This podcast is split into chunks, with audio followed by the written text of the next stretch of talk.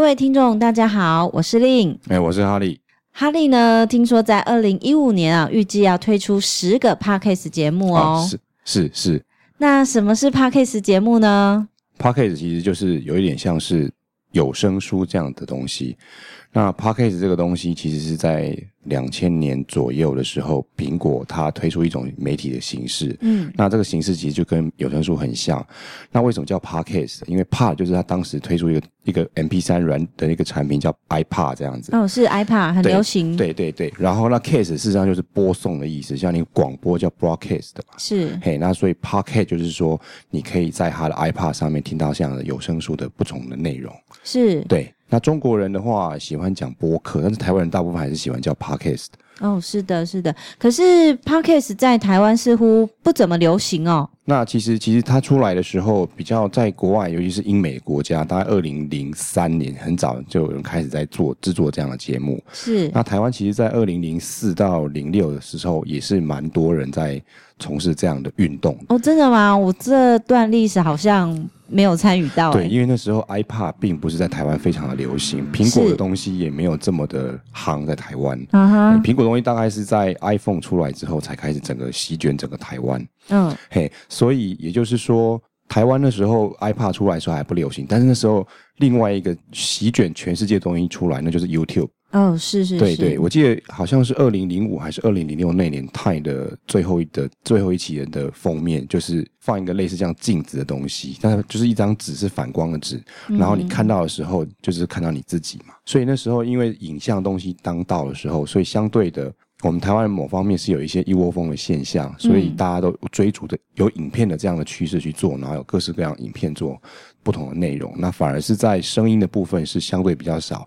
那还有一个原因是因为其实台湾的广播是很发达的，嗯，应该是全世界都是很发达的，是，所以大家听广播的习性会比较局限在既有的那些广播的格式上面，嗯，比较不会有一些不一样的格式。所以在 YouTube 完全横扫台湾之后，那 Podcast 这部分其实就渐渐的是被大家忘记了。呃，这样算一算也过了十年左右。那台湾当时在做的节目其实是蛮多，那现在看一看是有的节目是事实上是很有限的。对，因为 YouTube 这样的这个产品呢，已经被大众接受了。是。对，所以在台湾似乎这个 Podcast 啊，几乎不曾听到过。知道的人可能也不多。嗯，我觉得跟 YouTube 比起来，YouTube 应该是没有人不知道这样子。对。但是你如果是 Podcast 的话，我觉得你去路上问，可能十个有八个人不知道。那很好奇哦，为什么哈利要特别介绍 Podcast 呢？我想 YouTube 这样子的产品哦，它有影音，好，那比较能够吸引读者或者是听者的一个注意。那为什么哈利反而要特别的介绍 Podcast 这样的东西呢？其实，如果说以一个亚洲人，我们是台湾人嘛，嗯，那大部分的亚洲人都有一个共同的梦魇，就是说你可能要。面对一些英语的标准化考试，对，比如说台湾有可能就是跟升学有关的考试，那那有一些学生可能为了要出国求学，是，你要考，如果要要去美国就要考托福，嗯，或是 GRE 这样子。那其实，在我们过去，就是我们以前比较小的时候，过去面对这些考试的教材，那不外乎是类似像补习班或是英语学习杂志来学习这样子，嗯嗯嗯。那可是当时就只有这样子的一种选择。对，我记得那时候我们呃还是学生的时候，都会听空中英语教室，是，是或是常春藤，对对对。呃，现在还有什么 Life ABC 啊，是是，是更多元一点了。对对，但是其实它的内容是经过设计的，而且是也是经过他这些出版社挑选过的东西。嗯，嘿，或许有些人在读一本这样的学习的。学习英语的的杂志当中，他并不见得他的内容是他有兴趣或是他有关的这样子啊。对，对对。所以觉得可能会，我觉得这样会影响说你在真正学习的时候，不管是英文或是内容上，其实我觉得会有一些阻碍啊。是。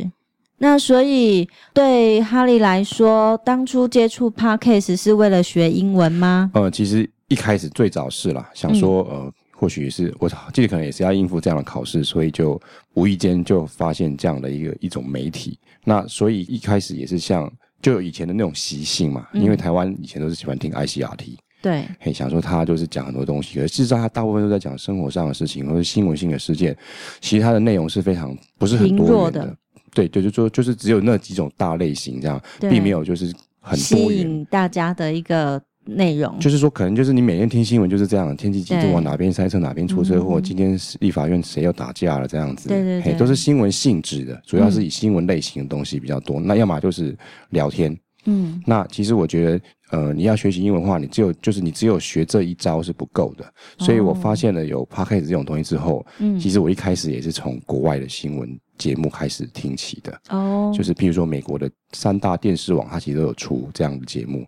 我、哦、我开始听，听久之后，我也我也有意识到，就是其实听这样再怎么听都是这样东西，我必须要再多元一点。是，所以从新闻开始，就是先延伸到气象，对，体育。那那当我发现这些东西听够了一阵子之后，我发现如果要应付这些考试的话，应该是绰绰有余了。是，所以我就觉得，其实那我不妨再看看这整个 Podcast 资料库里面还有些什么。对对对，所以开始那所以这时候就好像是一种自我开始探索的一个过程。是，除了他看他资料库本身推荐的东西，那我就会开始根据我个人的兴趣，嗯，我去里面找说有没有相关兴趣的节目，那开始去。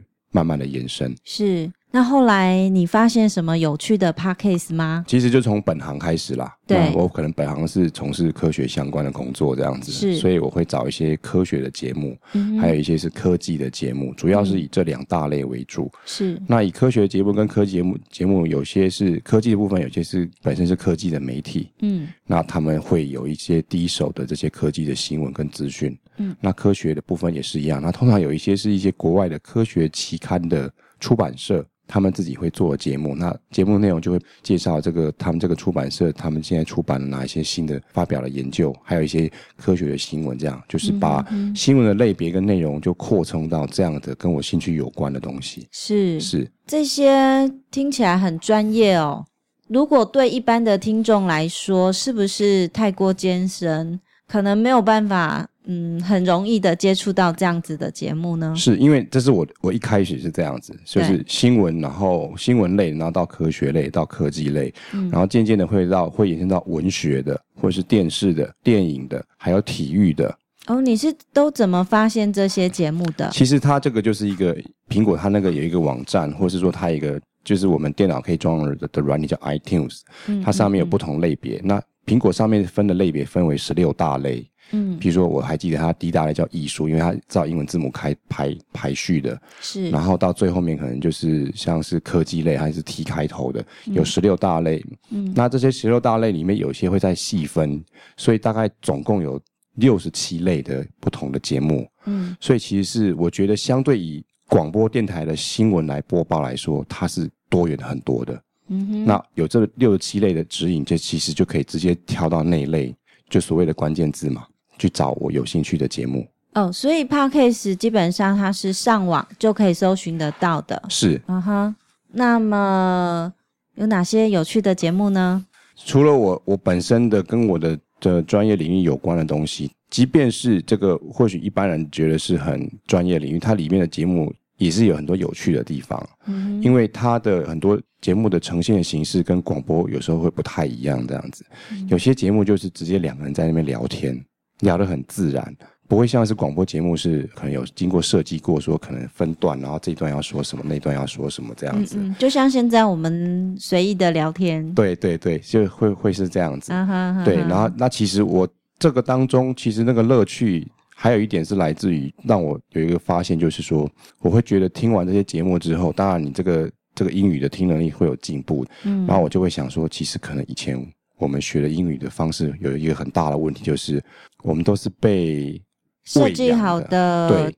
教材限制住了，对，对，被它限制住，所以你遇到你没有兴趣的东西，然后加上这语文的障碍的时候，其实你那个学习的成效会是很差的。嗯嗯。可是如果今天不管是取得资讯或知识，还是说以学习英语这件事来说，你是完全根据我个人的需求我去寻找，那是有很高的动力的。是。你想从借由这个类别的节目得到新的知识的时候，嗯，其实你自然而然就会想办法去突破这个语文的问题。所以以这样的方式来学习。英文基本上，英文就是一种工具而已，没有错。那目的呢？最重要的还是在学习的内容，是取得资讯或是知识这件事情，重点在这个地方，而不是英语。当然，这工具还是需要，可是你工具是，你工具是拿来解决、帮助你解决问题的一种的一个东西嘛。所以，我就会觉得跟我们之前受的教育是完全倒过来的。我们就一直在非常重视把工具这个事情做好，然后忘记了我们要这个工具是来做什么的。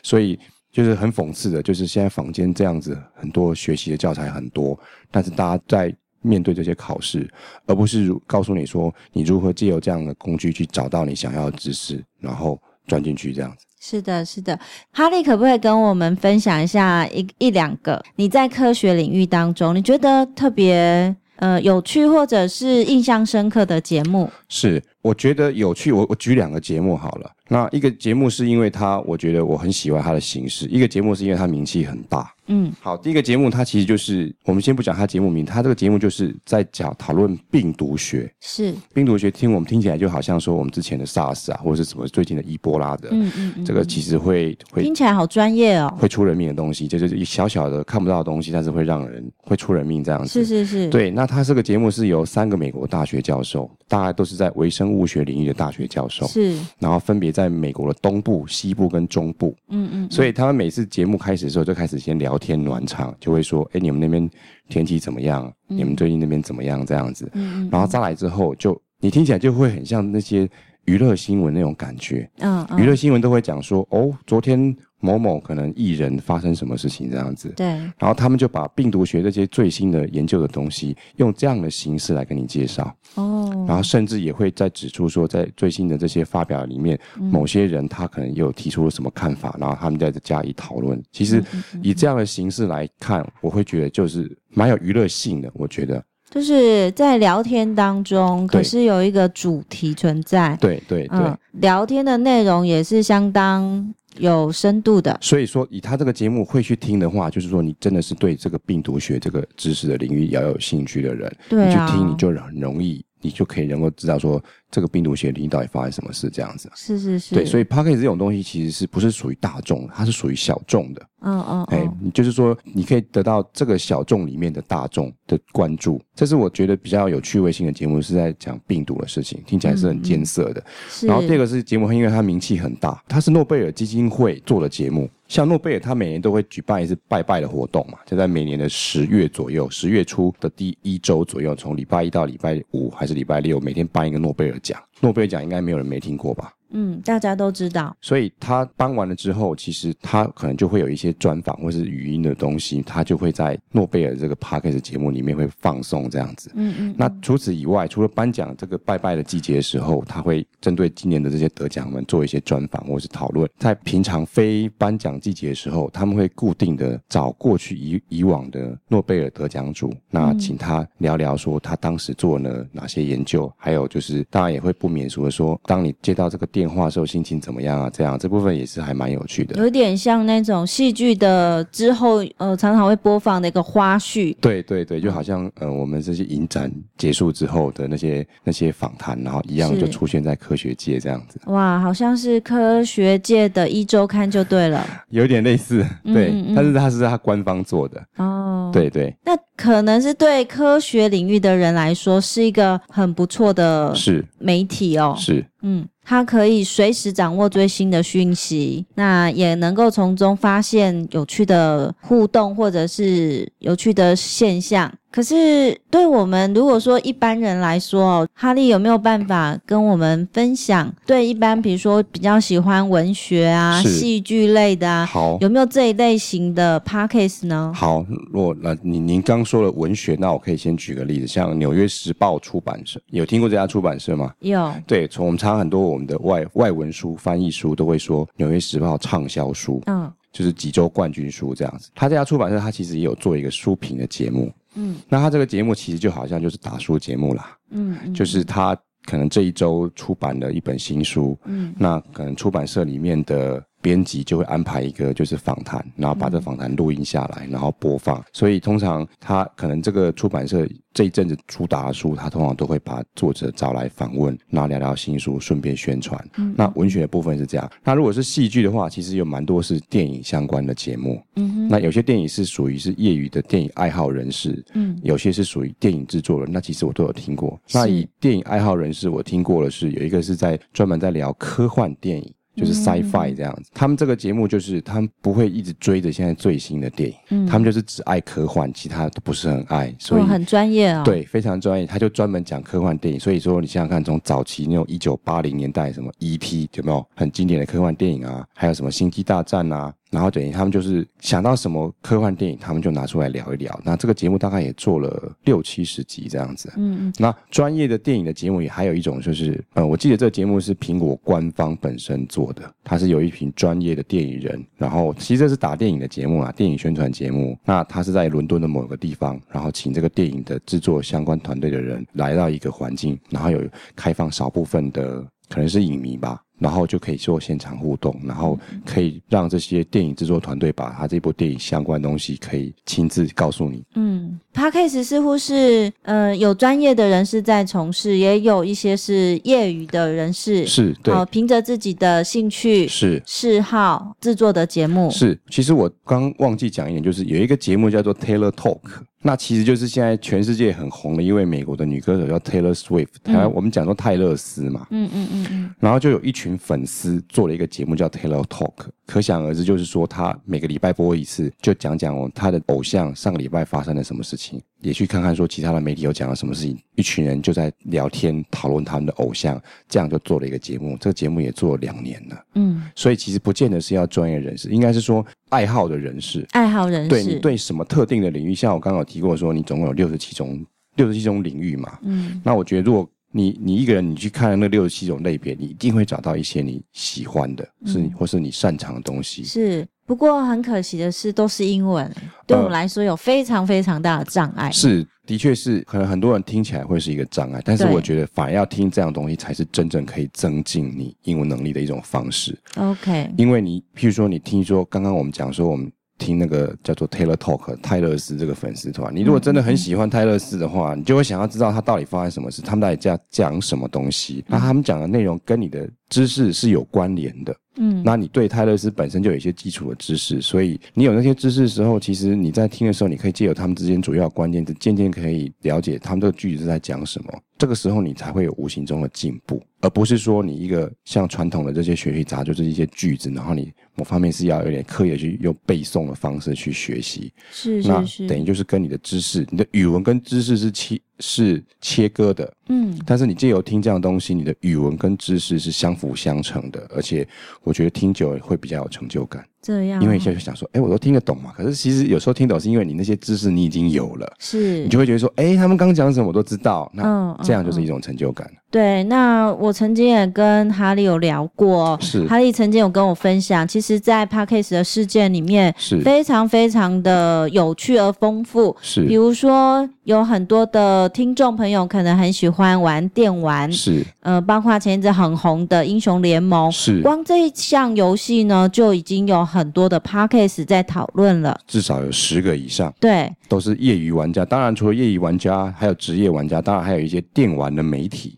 是他们就会有类似电玩的 podcast，然后而且根据不同的游戏，譬如说之前的魔兽世界，嗯，魔兽争霸、星海争霸，这些都有专门的玩家在做节目。为什么？因为他们热爱这些东西，嗯。那像我自己本身很喜欢戏剧，听说呢，Podcast 也有很多在聊呃美剧的美对美国，比如说前阵很红的《纸牌屋》，有，有光这部戏呢、嗯、就做了非常长的 Podcast。对，他其实也有也有不少，我觉得大概也是有十个以上。嗯、还有之前、嗯、台湾人也蛮喜欢看什么《阴尸路》的，啊、嗯，《阴尸路》也很红。对对对，这个节目很多都是粉丝做的，还蛮好奇的，就是光光一集的这个节目赚。大家有有什么东西好讨论的呢？其实很其实还蛮好奇的。譬如说，你可能在看个台湾的某某连续剧这样子，那大家都爱看。好，譬如说，可能前几年我们喜欢看中国的什么后宫剧，叫什么后呃《后宫甄嬛传》。对，那其实它不是这引引起了一个甄嬛效应。对，甄嬛效应，所以很多人就会先讨论它嘛。嗯，所以同样道理啊，当甄嬛变成大家的话题的时候，那你们是不是就会可以聊不完，永远会聊不完这样子、啊？是，只是我们台湾真的是很流行，是以部落格的形式或者是脸书的形式在进行讨论。是，嗯，那 Podcast 呢，可能又是另外一种形式了。对，而且某方面，你用声音表达跟用文字表达也有不同的层次，对，跟效果。嗯、然后另外一部分来说，你如果是部落格的话，那其实要被抄袭的机会是很高的。嗯，被抄袭、被转贴啦。对对，转贴是很容易的。那其实你被人家转贴，你自己也不知道。嗯、那很多其实很多布洛克或许是靠爬格子吃饭的人，他们其实是他们的智慧财产权。那其实。相对是比较没有保障，可是如果你这种语音的形式，你可以呈现更多元的情绪在里面，是，那还有更多的想象的空间，因为你是用听的。另外一部分是你要你要被抄袭是几乎是不可能的。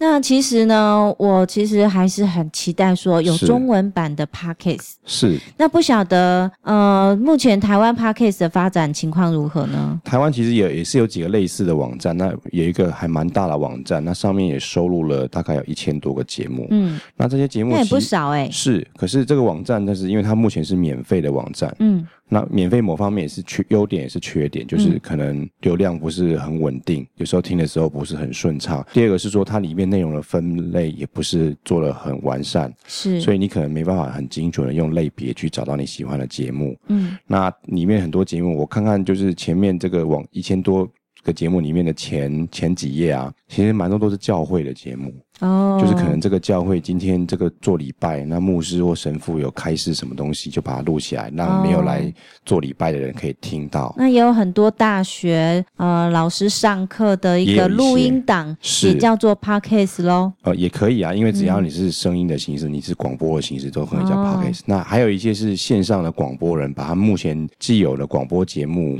的片段剪起来，然后也放在上面。那这边也是蛮多。那我发现一个很有趣的现象，在这个网。网站上面其实很多香港朋友们在这边做节目，哇，又遇到语言障碍了。其实我也听不太懂，都是猴塞雷这样子，真的是猴塞雷啊。那真的很期待说，呃，哈利呢能够。做出真的有趣，而且是中文版的 Podcast 节目哦。哦，说到这个，其实中文版的节目反倒是对岸的中国倒是是非常的兴盛的哦。对他们这个节目其实做了很多元，那节目也这样网站很多，或许我们有机会可以来来聊聊中国的 Podcast 的一个目前的现状。嗯，那在 Podcast 算是专家啦。听说他听 Podcast 大概有十年的时间了。是，是听过的节目呢，不下千种万种吧？哦，没那么多啦，大概。听过大概，我大概出估大概四百到五百个不同的节目左右。哦，是是是，是真的很多哎。是因为就是因为它类别就有有六十七种类别嘛，嗯、那同一个类别有兴趣的东西，我会一直继续的把它尽可能把它全部都找到试听。嗯、那如果觉得不错，我就继续听。那不同类别我也会去尝试着。呃，发展自己新的兴趣，会找一些新的类别。嗯，那我听哈利说，他希望呢，将他自己听 Podcast 的经验是做一个整理。是，那觉得有值得跟大家分享的，嗯、呃，会在他自己的节目中做一些分享。是，那不晓得你有没有可能把你分享嗯这个这些经验呢集结成书呢？哦，其实我有这样的打算，那其实也在规划，嗯、因为这某方面。有一点牵涉到资料处理的这样的一个领域，这样子，嗯嗯嗯、就是我可能听的节目，你要做一些分类，然后你要去整理这些节目。那因为节目的节目很多，其实。iTunes 上面的英语系的节目是很多的，它上面有四十四万个，是总共有四十四万个。哇，怎么从四十四万中寻找到自己有兴趣的？这是一个很重要的一个问题。那当然也是要靠时间慢慢累积，去尝试、去试听、去寻找的。嗯，所以我们可能可以透过呃哈利呃未来帮大家做一个引导，希望你的书能够尽早跟大家见面。好，我会努力的。好，那今天我们的访问到这边。边结束，谢谢大家，谢谢，拜拜，拜拜。